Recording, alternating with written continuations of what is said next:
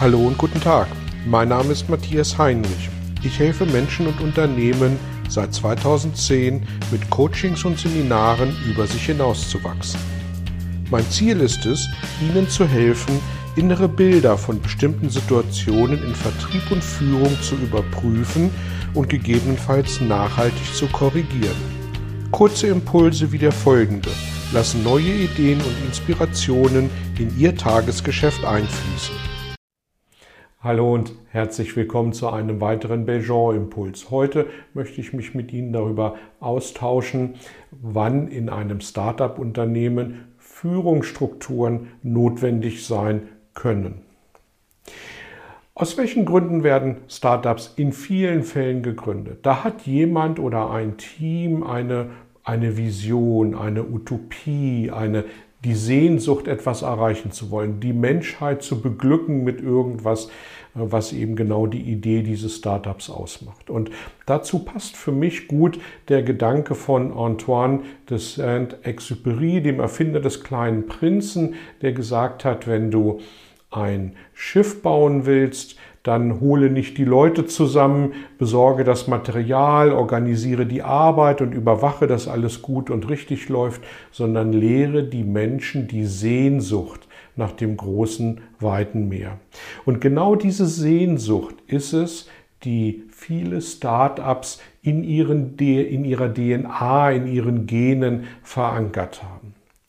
Und den Menschen, die ein Startup gründen, denen ist es völlig egal, wie lange sie daran arbeiten, wie viel Zeit sie dafür brauchen, wie viele Stunden am Tag ähm, sie mit diesem Thema beschäftigt sind. Es geht einfach darum, diese Sehnsucht ins Leben zu bringen. Und irgendwann haben sie möglicherweise Erfolg mit ihrer Idee. Und das Unternehmen wächst und aus dem Küken wird ein Vogel. Und was passiert, wenn ein Vogel größer wird? Er braucht Reichweite. Er braucht größere Einzugsgebiete. Und so braucht auch ein Startup möglicherweise, wenn es gut wächst, irgendwann mehr Leute. Und wenn wir Fachkräftemangel haben oder wenn wir von Fachkräftemangel reden oder wenn diese Startups tatsächlich auch echte Spezialisten brauchen, dann wachsen die möglicherweise auch nicht einfach auf den Bäumen. Also muss man unter Umständen auch mal mit dem Vorlieb nehmen, was am Markt zu bekommen ist.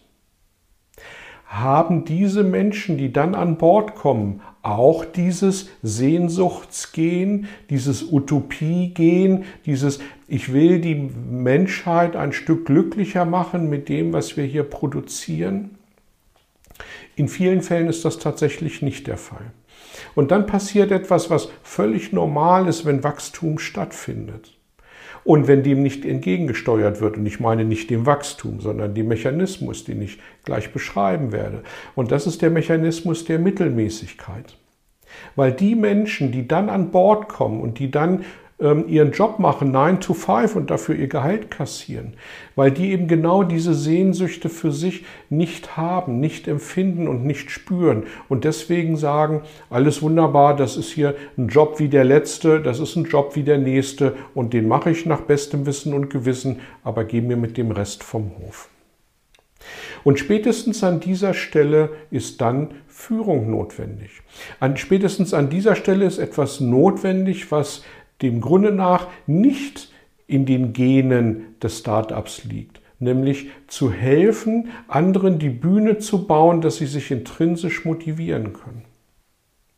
Und an der Stelle brauchen wir Führungskräfte.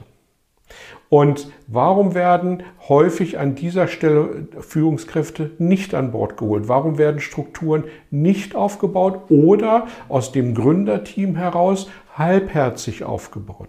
Weil das mit Geld verbunden ist. Und dieses Geld wird ja lieber in das Produkt, in die Dienstleistung, in das gesteckt, was notwendig ist, damit es besser wird, anstatt in Strukturen. Und damit ist ein Stück weit der Gang in die Mittelmäßigkeit vorgeprägt.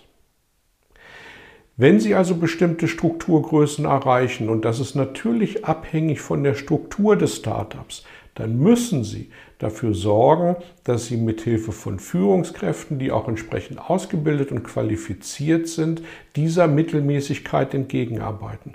Und damit will ich ausdrücklich nicht werben, dass Sie ein Belgian-Seminar besuchen sollen. Aber möglicherweise kann es helfen.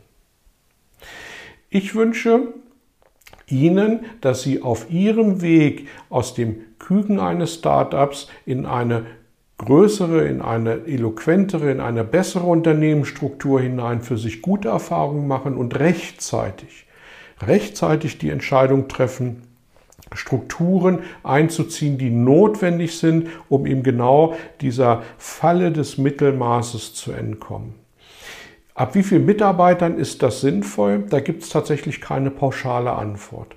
Wenn Sie Einzel-Start-up-Gründer sind, werden Sie wahrscheinlich eher das Thema haben, als wenn Sie eine Gruppe von Gründern sind, die sich vielleicht die Führungsaufgaben am Anfang auch ein bisschen erst teilen können.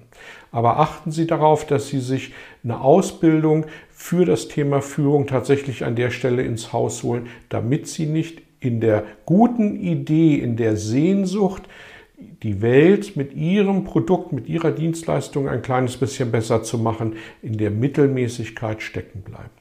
Dabei viel Erfolg, alles Gute und bis zum nächsten Mal. Vielen Dank für Ihr Interesse an meiner Arbeit und an meiner Vorgehensweise. Gern werde ich auch ganz konkret für Sie tätig und helfe Ihnen, über sich hinauszuwachsen. Sprechen Sie mich an. Ich freue mich auf Sie und die Zusammenarbeit im Coaching oder Seminar.